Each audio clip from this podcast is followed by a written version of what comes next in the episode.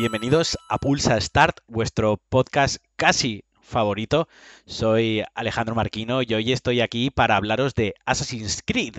Y es que eh, hace un par de días, de una manera muy original, ya no voy a entrar en si más aburrida o más entretenida, a mi modo de ver un tanto aburrido, pero muy original, se presentó el teaser de este nuevo Assassin's Creed. Y ¿Qué, fue? ¿Cómo fue? ¿Cómo lo hicieron? ¿Qué, manera tan original buscaron? Pues bien, durante cuatro horas hicieron un streaming de uno de sus eh, artistas gráficos ilustrando pues eh, lo que sería un, arte del juego, por así decirlo, donde ya se intuía el, tono y se intuía sobre todo la ambientación que ya se había filtrado hace tiempo y todos conocíamos, pero se confirmó. Pues bien, este nuevo Assassin's Creed se se llama Assassin's Creed Valhalla y se ambientará en la mitología nórdica. Llevaremos a un vikingo. En esta ocasión no podremos elegir entre personaje femenino o masculino como si pasaba en Odyssey, pero eh, se irán los toques eh, RPG que ya vienen, digamos, desde el reboot de la saga que empezaron en Origin. ¿Cuándo llegará? Pues llegará a finales de 2020 y va a ser además un lanzamiento multiplataforma cross-gen para todo, para todo lo habido y, y por haber. Se lanzará en PlayStation 4, Xbox One y PC. En estas tres plataformas ya lo podéis reservar. Y además también en PlayStation 5 y en Xbox Series X.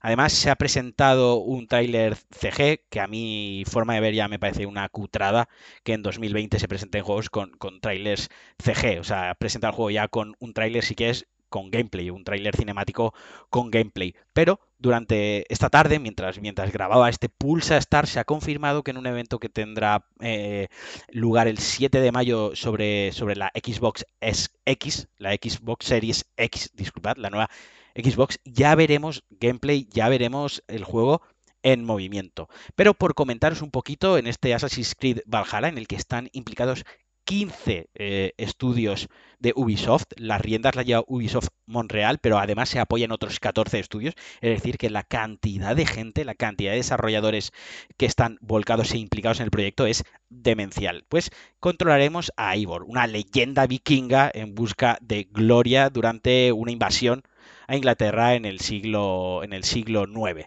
Ya sabéis que los vikingos básicamente se dedicaban a saquear mujeres y violar caballos y así hacer riquezas y principalmente saqueaban Inglaterra, que es lo que más cerca estaba y es lo que conocían.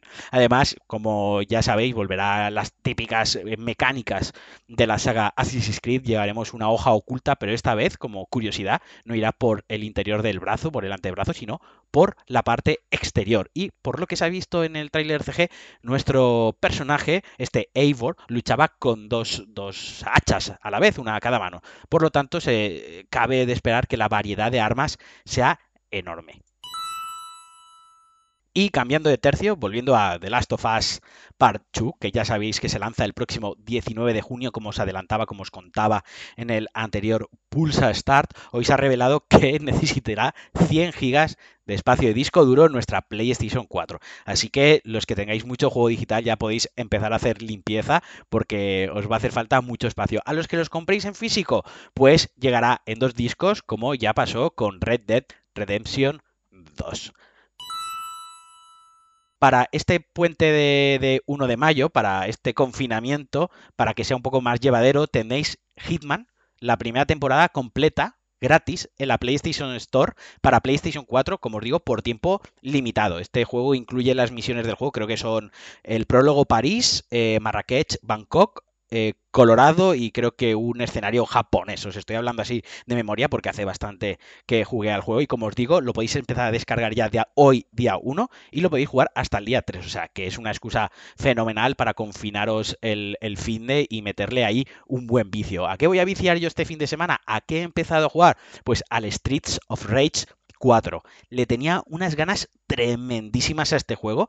Eh, los feels, eh, las monedas que habré gastado en la recreativa, no os lo podéis ni imaginar. Lo estoy jugando en PC y principalmente mi mayor queja es que en modo online permite jugar a dos personas juntas y en modo local permite hasta cuatro jugadores, tanto en PC como en consolas de sobremesa, tanto en Switch. Aunque, aunque eh, con mis amigos vamos a probar esta noche un, un, programita que se llama Parsec, por si a alguien le interesa, por si alguien está en la misma situación que yo, con el cual emulas como que estás eh, jugando en, local. Así que vamos a intentar jugar los, los, cuatro a la vez. ¿Qué me está pareciendo el juego? Lo poco que he jugado, porque he jugado muy poquito, eh, me la ha puesto durísima, me la ha puesto como la clavícula de un Transformer. La verdad es que los sprites son una pasada, la música es, es todo feel, la música es toda nostalgia, el control es perfecto, o sea mm, no les puedo sacar eh, pega más allá de lo difícil que es el juego y que obviamente necesitáis cierta, cierto background o cierta experiencia con este tipo de juegos porque si no os parten la cara muy muy rápido. Y nada, hasta aquí el Pulsa Start de hoy, día festivo, edición Pulsa Start, día festivo. Me alegro mucho que sigáis eh, junto a mí. Me podéis dejar valoraciones en vuestra plataforma de podcast favorita.